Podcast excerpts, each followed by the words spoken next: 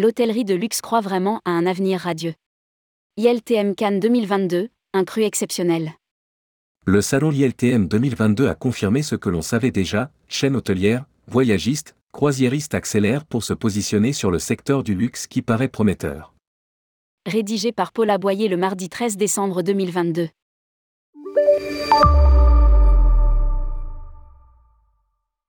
C'était, une fois encore, le salon où il fallait être.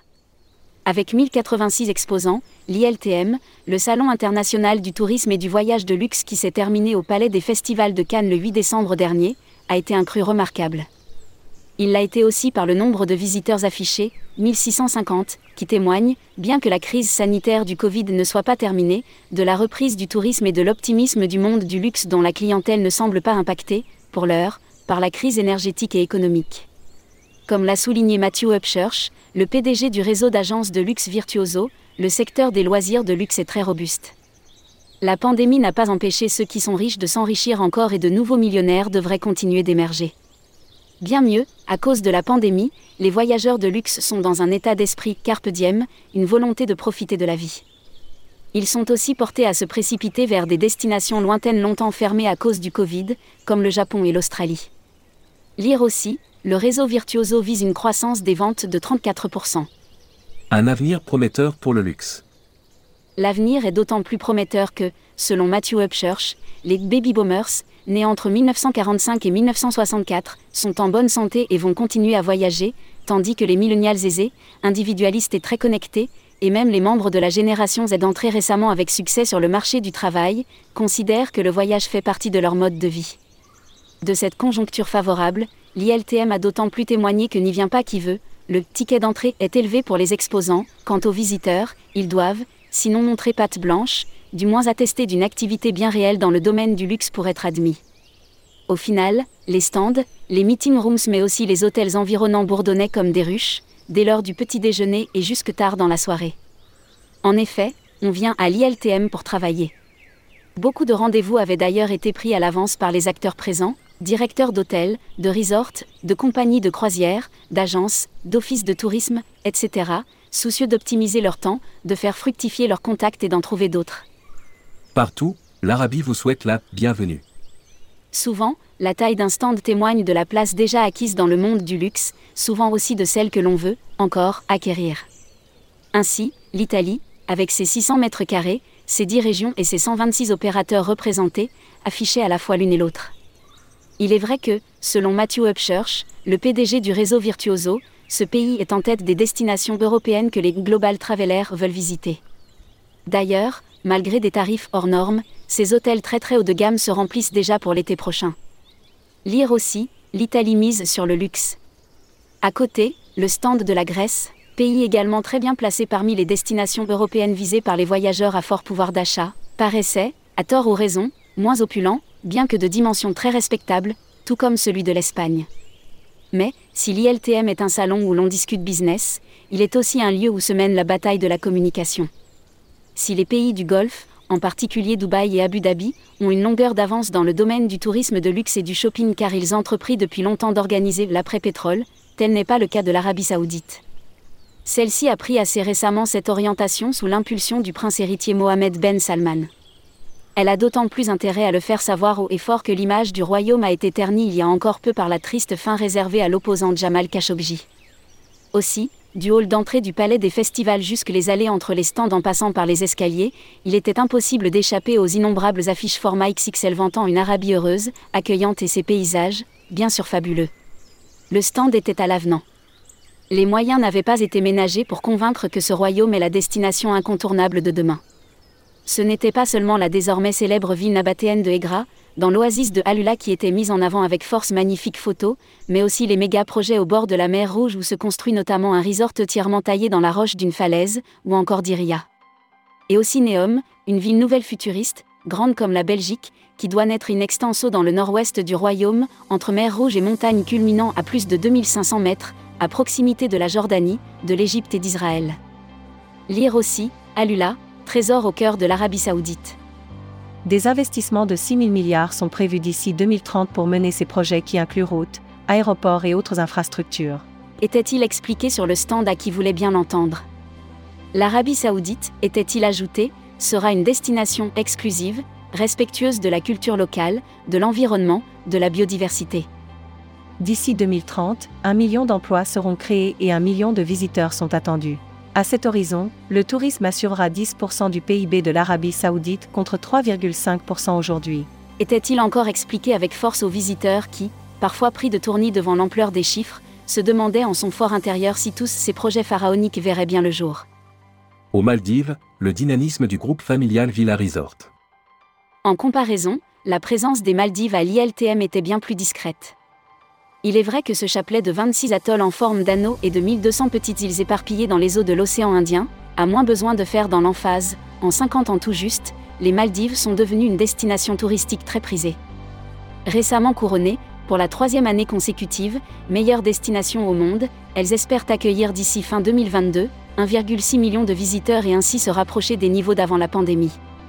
Lire aussi, tout ce qu'il faut savoir avant de partir aux Maldives. Ce qui sert les Maldives, ce sont, bien sûr, leurs paysages paradisiaques et leur offre hôtelière très riche, incluant de nombreux resorts de luxe. Parmi ceux-ci, ceux du groupe Villa Hotel et Resort qui vient de changer de nom pour s'appeler tout simplement Villa Resort. Créé il y a 37 ans, par Kazim Ibrahim, également propriétaire d'une compagnie de pêche et d'une compagnie aérienne, Villa Resort est le principal groupe hôtelier maldivien. C'est une véritable entreprise familiale et l'une des rares aux Maldives à être détenue, exploitée et entièrement dirigée par des Maldiviens. Elle gère aujourd'hui 5 complexes hôteliers, dont 3 sont 5 étoiles. Une île entière est dédiée à chacun, qu'il s'agisse de Villa Park, 462 villas, de Villa Nautica, 242 villas, ou même de Villa Even qui, lui, aligne seulement 68 villas. Mais ce sont alors de spacieuses villas de très grand luxe, aux couleurs, matières et raffinements particulièrement soignés. La clientèle de luxe va augmenter dans les années à venir, confirme Kadeja Sana, la fille du fondateur. Las, pour l'heure, la clientèle chinoise, habituellement nombreuse, est encore privée de voyages, restrictions sanitaires obligent malgré les récents assouplissements. Par chance, la clientèle européenne est au rendez-vous. Les Allemands sont les premiers clients européens, suivis par les Anglais et les Français. Le marché français est vraiment important pour nous, insiste Kadeja Sana.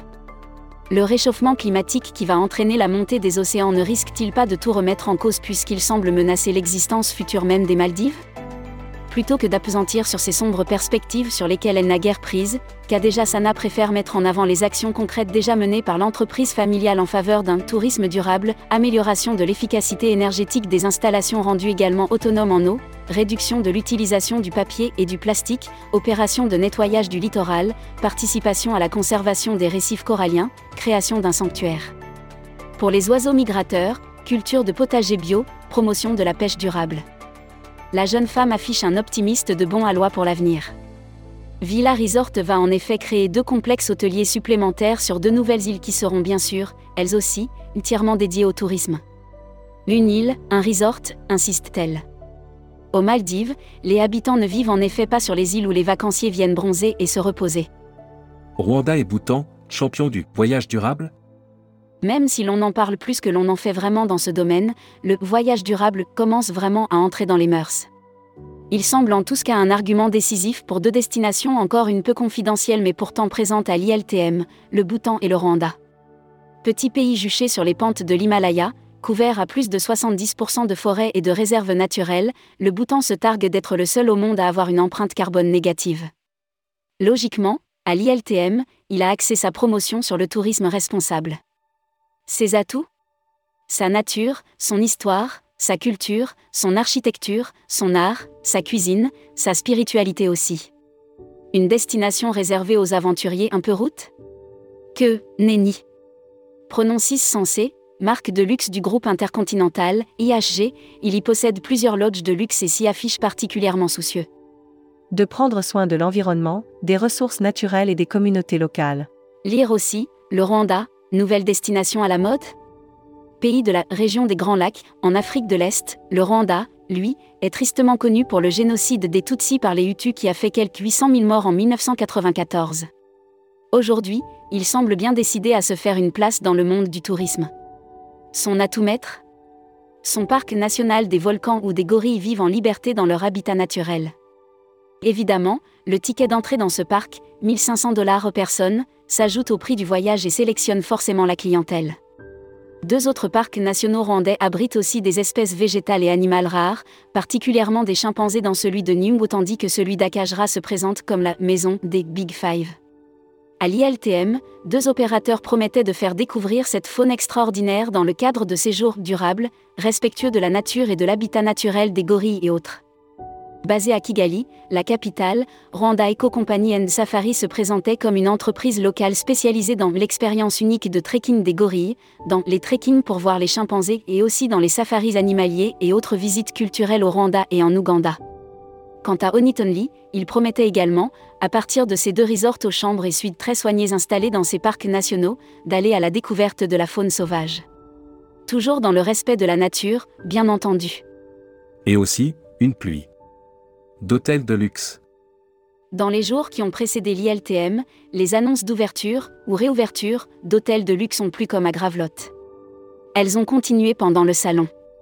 Ainsi Hilton Luxury Brands a confirmé avoir ouvert cette année 12 adresses de luxe, de Tulum à Nashville en passant par la Sardaigne, ainsi que plusieurs complexes au Moyen-Orient. Et avoir l'intention d'ouvrir plus de 10 nouveaux hôtels en 2023. À l'ILTM, Kempinski, fondée à Berlin en 1897, c'est la plus ancienne société hôtelière de luxe aux racines européennes et elle comptait déjà 82 hôtels dans 35 pays. A, de son côté, annoncé avoir 20 nouveaux hôtels en développement dans le monde.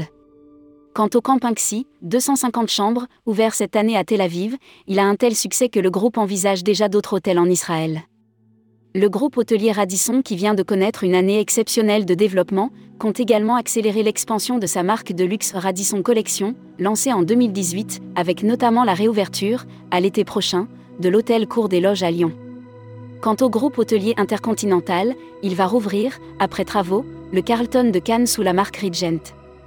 De son côté, le groupe hôtelier Peninsula, originaire de Hong Kong, a annoncé pour début 2023 l'ouverture quasi simultanée, chose rare chez lui, de deux hôtels, l'un à Londres, près de Hyde Park, l'autre à Istanbul, sur les bords du Bosphore. Ces deux établissements d'un luxe inouï allieront des emplacements exceptionnels à des aménagements intérieurs qui ne le sont pas moins. Et ainsi de suite. L'hôtellerie de luxe croit vraiment à un avenir radieux.